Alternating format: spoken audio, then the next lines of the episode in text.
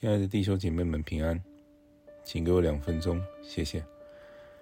在约翰一书第三章第二到第三节说道：“但我们知道，主若显现，我们必要像他，因为必得见他的真体。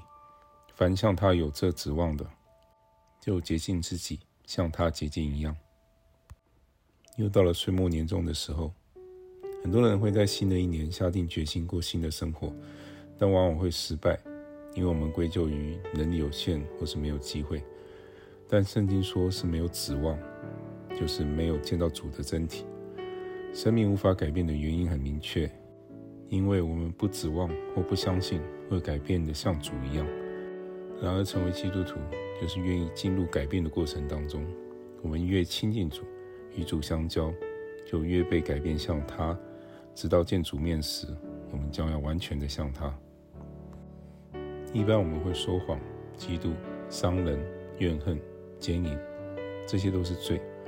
但我们要知道，这只是罪的现象，而不是罪的本质。多数人想透过善行、刻骨己心的方式来对付自己的罪，但这只是压抑罪的现象，并不等同于把罪性根除。那么，为了赎罪，努力行善就可以了吗？不行，努力一辈子也不行。只有一种方法能驱逐黑暗。就是把门打开，让光照进来，这样黑暗才会立刻的退去。在罗马书第八章第一节说到：“如今那些在基督耶稣里的，就不定罪了。只要你接受神，在我们里面的黑暗权势就会消失得无声无息。愿神的光照亮我们。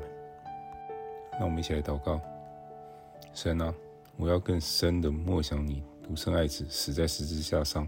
使我们成为你儿女的爱，求你使我们远离罪恶，摆脱罪的支配，以从神所生的新身份为荣，并能以主的爱去包容和爱其他的人，使我的心能够更加宽广，直到主显现的日子。